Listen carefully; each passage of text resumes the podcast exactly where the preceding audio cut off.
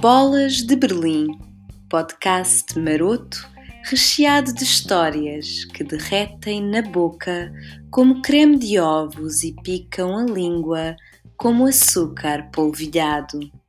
As aventuras de uma mulher portuguesa pelos meandros da dating life nesse universo exótico que é o estrangeiro. Bolas de Berlim é um podcast por Denise Pereira.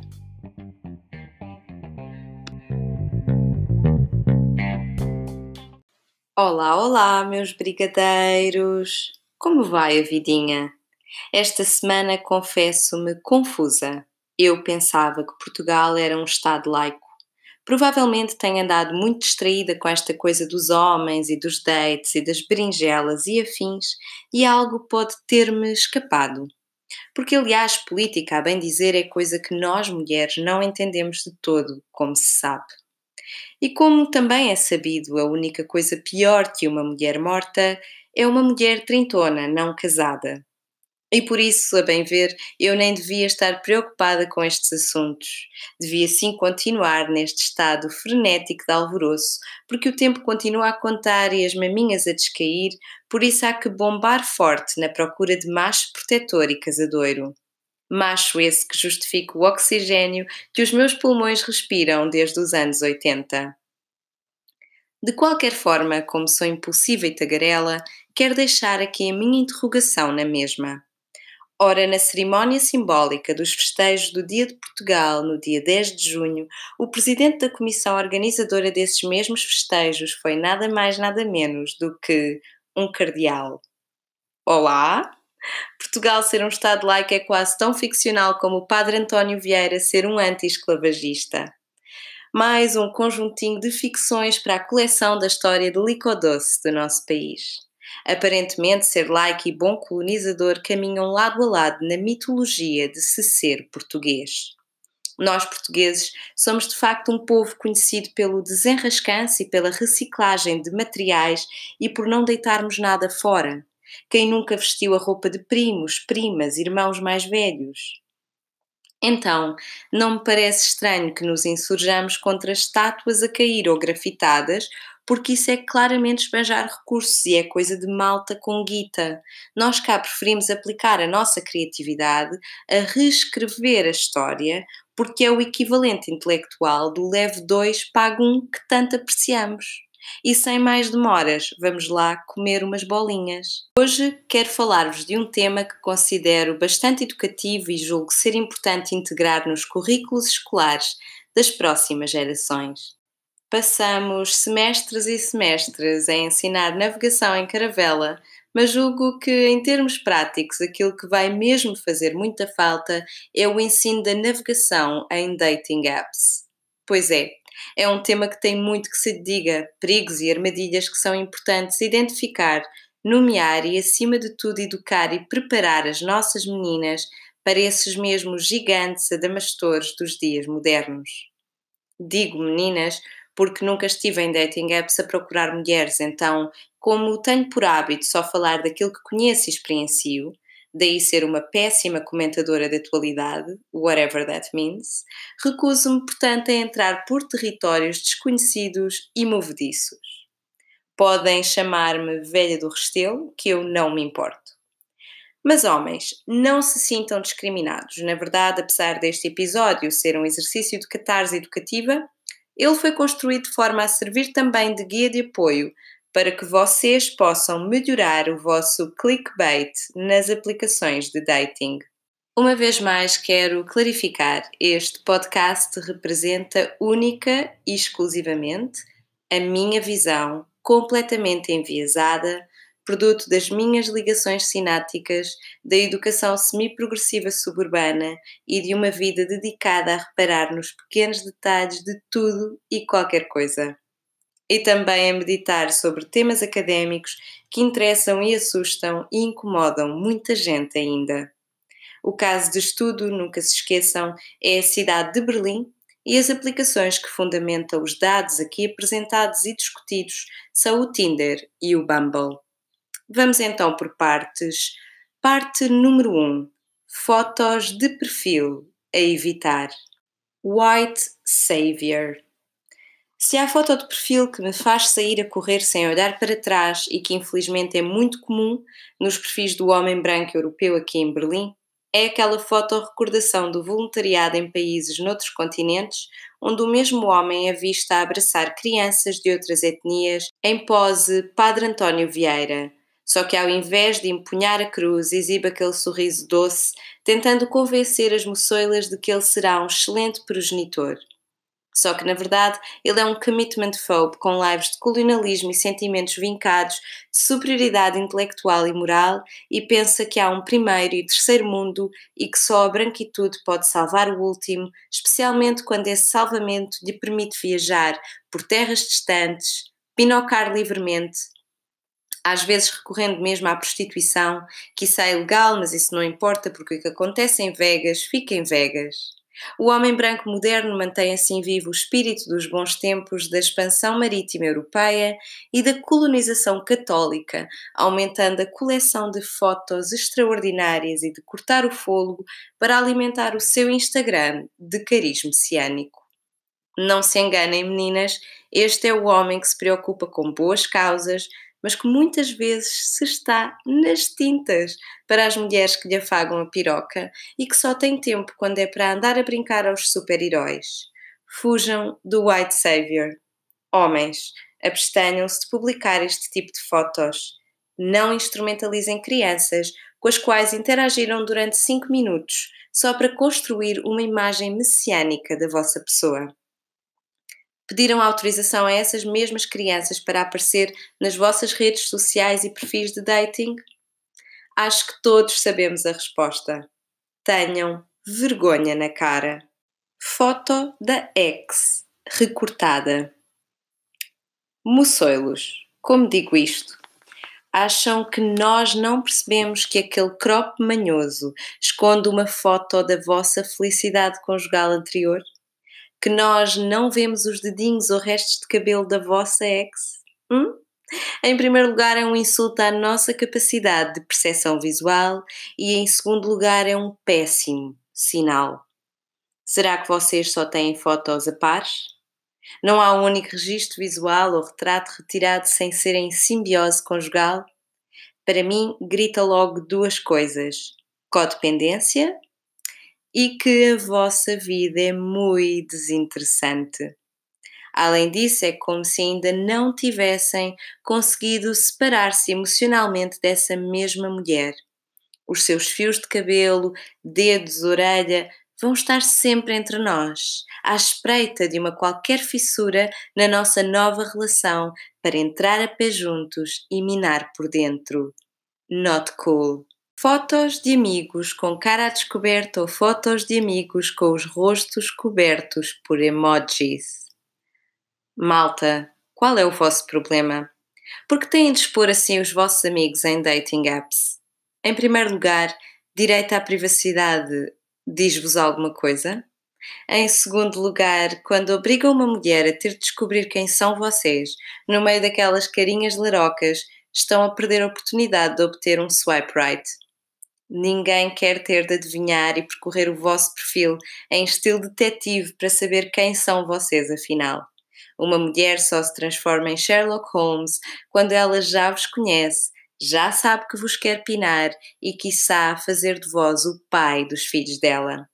O stalking feminino não é à toa. Muitas de nós temos de lidar com TPM e dores menstruais, com assédio sexual, violência, desigualdade salarial, precariedade. A nossa energia não é infinita. Não vai ser gasta a descobrir quem são vocês numa foto de grupo. Entendem? E acima de tudo, arriscam-se a que nós achemos qualquer um dos vossos amigos bastante mais gostosos do que vocês e continuemos a swipar que nem umas loucas na mesma aplicação para ver se os encontramos a eles. Está entendido? Meninas, agora falo para vocês. Um homem que partilha fotos de amigos aos quais não pediu autorização é um homem que não respeita limites e desconhece o conceito de privacidade. É o mesmo homem que vai tocar nas vossas maminhas sem aviso prévio, que vai opinar sobre a forma como vocês vivem a vossa vida, que se calhar vai partilhar aquela nude ou aquele vídeo maroto. E pior, é o homem que vai tirar comida do vosso prato sem pedir. Depois não digam que eu não avisei, quando as vossas fotos desnudadas aparecerem em grupos de Facebook. Na mesma categoria, incluo também os homens que cobrem as carinhas dos amigos com emojis ou outra bonecada, numa tentativa de lhes dar privacidade. Não é sensual, é mesmo só creepy. Vocês não têm 5 anos, o Tinder não é uma caderneta de cromos ou caderno de atividades do ensino básico. Cresçam e apareçam. Ah, e mais, arriscam-se a que os stickers ou smiles sejam mais giros do que vocês. Muitas fotos em poses loucas e com roupas exuberantes ou ridículas.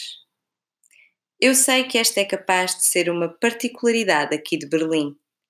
Já falei com amigas em Lisboa e Londres e parece que os perfis onde a extravagância abunda não são tão comuns nessas mesmas cidades. Aqui é muito, muito comum os homens postarem fotos em roupas justas e cobrirem-se de flamingos ou glitter. Eu até acho fofinho, vá. Demonstra que gender bender é coisa que não os assusta e até aqui tudo bem. É fixe quando é uma entre muitas fotos. Mas quando todo o vosso perfil é uma sequência de fotos em tanga dourada brilhante, overall de pinguim enquanto empunham berbequins ou utensílios de cozinha, fotos em fato macaco com padrão de cenouras, a cavar batatas e fotomontagens com comida ou unicórnios a saírem da vossa boca ou outros orifícios, é nesse momento que sabemos que estão a exagerar. Tipo, Berlim já é uma cidade que grita complexo de Peter Pan aos sete ventos. Se eu estou no Tinder ou no Bumble aqui em Berlim, eu já sei que 99% dos homens têm problemas com o compromisso e recusam-se a crescer.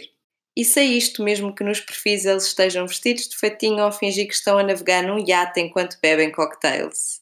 Então, quando um homem abusa destas fotos em modo unicórnio, sabemos que estamos na presença de um ultra Peter Pan. É o homem que se vai estar nas tintas para vos conhecer e para ir de encontro às vossas necessidades. Vai chegar atrasado a todos os dates. É um high maintenance, animal de palco, um one-man show que vos vai utilizar como público para a sua eterna performance. São aqueles tipos que obtiveram pouca atenção por parte dos seus progenitores e colegas de escola e descobriram em Berlim uma possibilidade única de serem notados. Estes homens não querem saber de relacionamentos ou parcerias porque só existe espaço na relação para eles mesmos. Assim sendo, poupem o vosso tempo e façam swipe left. Um dia, talvez vocês queiram ter filhos, mas não vão querer ser as mães dos vossos respectivos. Fotos com piscinas cheias de lixo e porcaria, em poses avant-garde. Malta, este tipo de fotos só promove um tipo de imaginário na minha mente, doenças sexualmente transmissíveis e micose na genitália. Em nenhuma circunstância farei swipe right quando vejo homens mergulhados em piscinas cheias de lixo e fotos do mesmo género. Fotos com crianças. Como explicar? Agradeço desde já se alguém me resolver este mistério. Porque quem não quer ser lobo não lhe veste a pele. Há homens que postam fotos com crianças e revelam logo que são os seus filhos.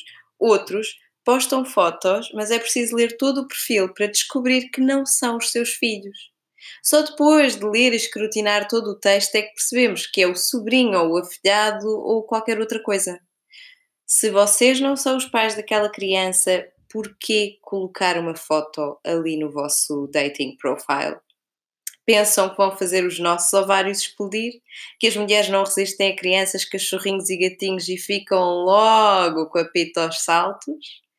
Isso só em si mesmo é triste, revela uma falta de autoestima da vossa parte e também que estão disponíveis para instrumentalizar seres humanos na vossa busca desesperada por pinanço.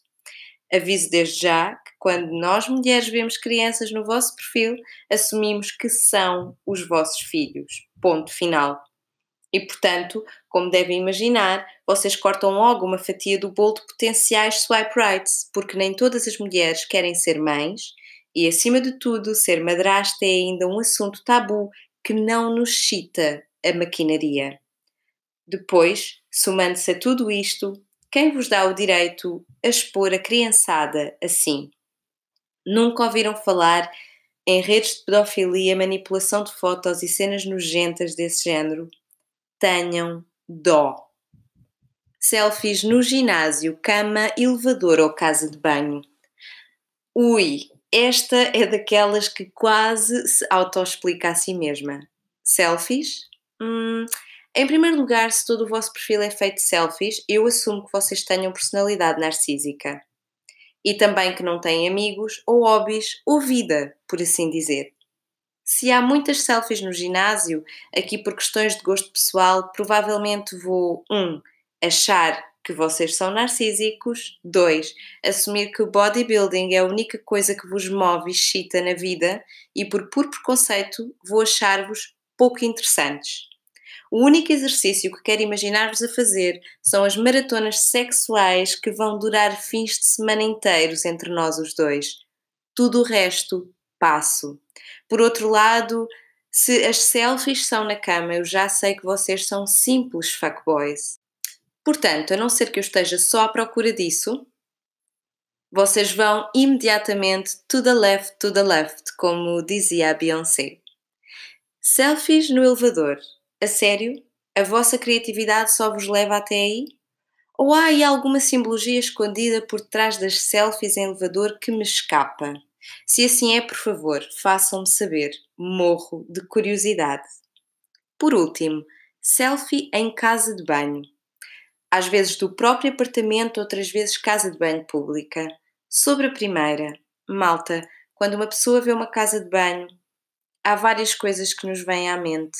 E quando vocês se colocam nessa situação, estão a jogar à roleta, porque não sabem que associações vão as moçoilas fazer. Pode ser que sim, que vos imaginemos todos sensuais, a espalhar o gel de banho, pelos corpos musculados e a ter sexo escaldante no duche, qual videoclipe do Unbreak My Heart da Tony Braxton. Mas o mais provável, digo, é que vos imaginemos a fazer cocó e xixi ou a vomitar depois de uma noite a bombar tecno numa qualquer discoteca da cidade e a enfiar shots. Não arrisquem a vossa sorte. Nessa roleta raramente sai prémio, meus chuchus. Se a casa de banho é pública, recuso-me a comentar. Parte 2 deste episódio: Conduta fora do Tinder.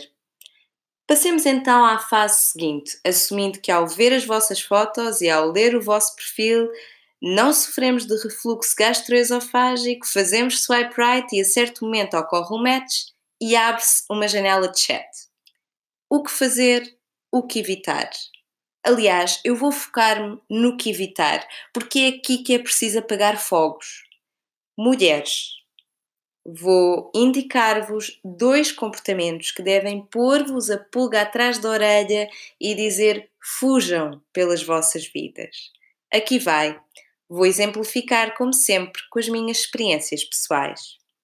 1. Um, homem que nunca desiste de enviar mensagens.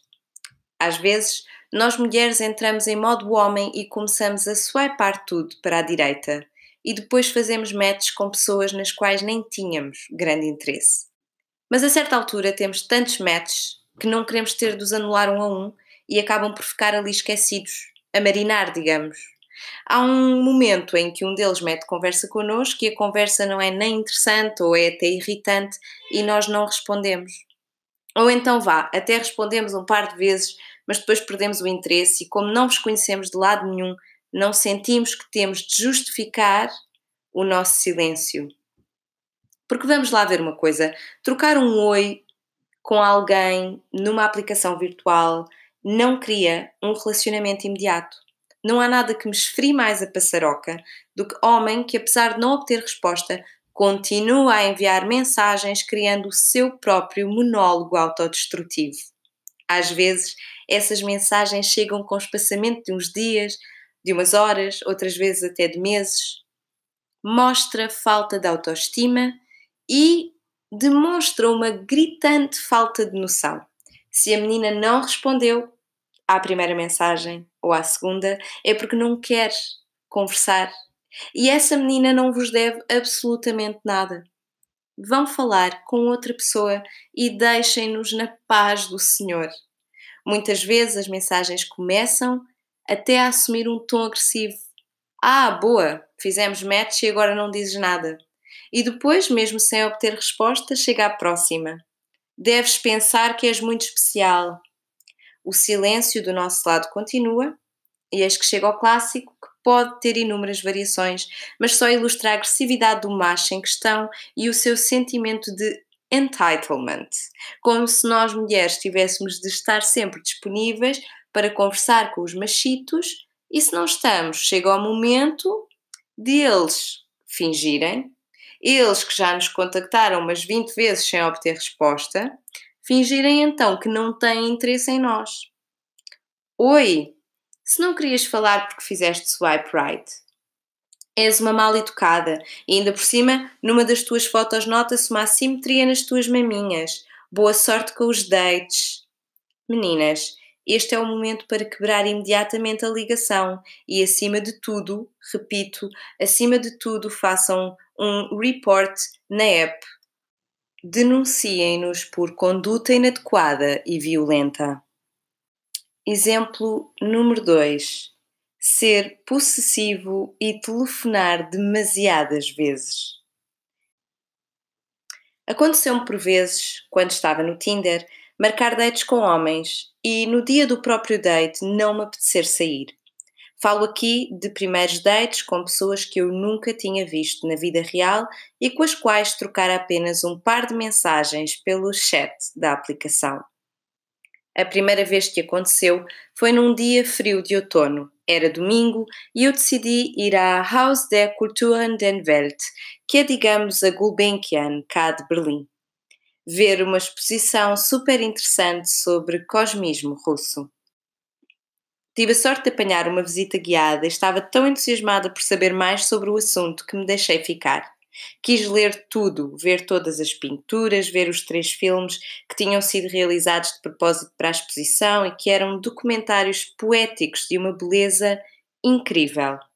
O date com um completo desconhecido não me estava a puxar em comparação àquela torrente de conhecimento e arte. Escrevi-lhe e disse que não me estava a sentir muito bem e preferia adiar o date para o outro dia.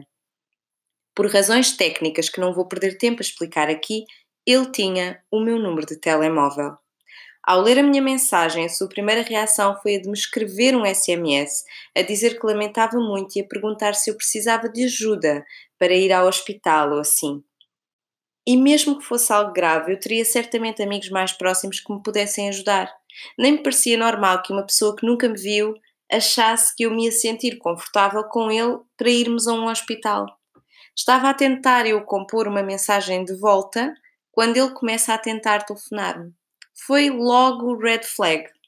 Eu ignorei e continuei a ver a exposição. Quando saí, tinha 20 chamadas perdidas. 20! Que merda é esta? A somar-se às 20 chamadas perdidas, havia uma mensagem super passiva-agressiva a acusar-me de não querer estar com ele. Enviei-lhe uma mensagem onde disse para parar imediatamente de me telefonar e também o avisei que ia bloquear o número dele. Disse que nunca o tinha visto na vida e ele também nunca me tinha visto a mim, e tudo aquilo era um disparate que me parecia desesperado e doentio. Disse também que não queria mais marcar nenhum date com ele. E quando cheguei a casa, reportei-o na aplicação. Machos, nós não vos devemos absolutamente nada. Aliás, em nenhuma circunstância, e muito menos quando ainda nem nos encontramos ao vivo e a cores. Muitas conversas de Tinder morrem na praia e outras seguem.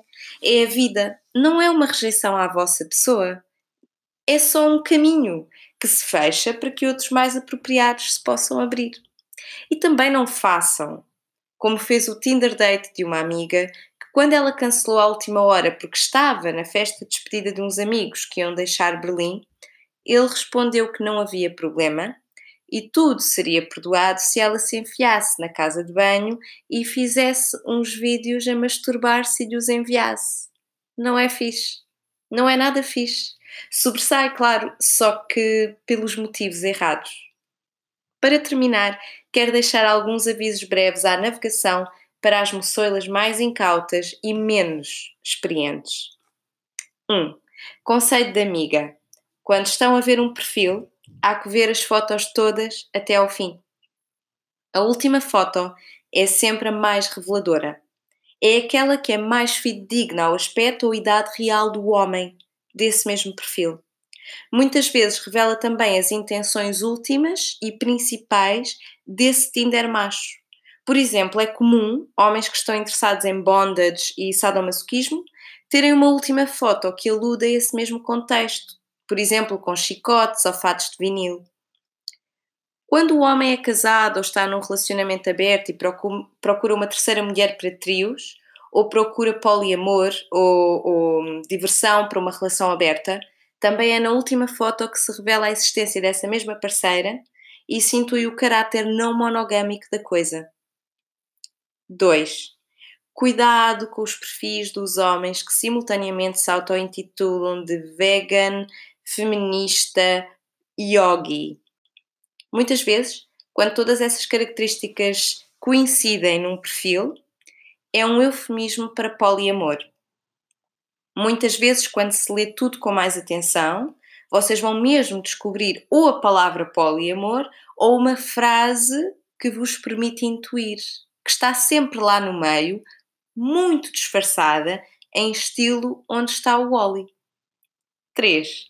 Outros homens com os quais se deve proceder com cuidado, os que colocam muitas bandeiras no perfil. Geralmente indicando locais onde já viveram, mas outras vezes locais que apenas visitaram. Este homem tem, aviso, espírito colonialista. E tal como simbolicamente ele espeta no seu perfil a bandeira desses países em gesto de fui conquistador, ele também tem o desejo de espetar a sua outra bandeira em vaginas de diversas nacionalidades e cantar novas vitórias. Há quem colecione cromos e há quem colecione xerecas multiculturais. Cuidado com eles. São os que têm um diário onde fazem listas de queca por nacionalidade e que se gabam disso em grupos do WhatsApp e Facebook.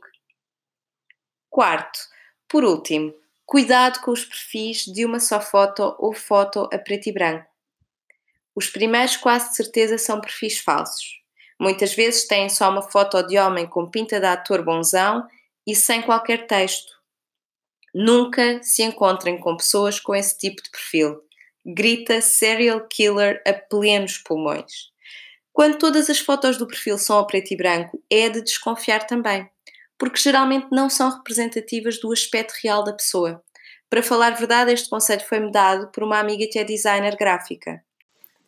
Ela explicou-me que é muito fácil para uma pessoa parecer mais bonita se tirar fotos a preto e branco considerando certos e determinados ângulos. Eu até posso dizer-vos que sou uma mulher sortuda e geralmente os homens com quem me encontrei na vida real correspondiam às fotografias que tinham no seu Tinder. Só um deles era de facto feio comparativamente às fotos, e lá está. A única foto que ele tinha era tirada a preto e branco. Houve até um Tinder date onde o homem era bastante mais jeitoso e gostoso do que a foto deixava antever. E pronto, meus chuchus, os conselhos que tinha para vos dar ficam hoje por aqui. Disse-me uma amiga e ouvinte que a minha voz muito a relaxa e aconselhou-me a fazer uma carreira em ASMR no YouTube. Gostava de saber a vossa opinião sobre este assunto. Sentem o mesmo? Veem o potencial? Antes de me despedir, um grande obrigada por me escutarem. É sempre um prazer vir aqui ranhanhar sobre a masculinidade tóxica ou sobre masculinidade descuidada. Tenham uma boa semana, meus doces, e cuidado com o calor. Ouvi dizer que vão estar 40 graus aí pela Terra-mãe na próxima semana. É botar muito protetor solar nessas epidermes. Se é para ter comichão, vermelhidão e pele assanhada, que seja por outros motivos mais nobres. Se é que me entendem. Beijinho na testa.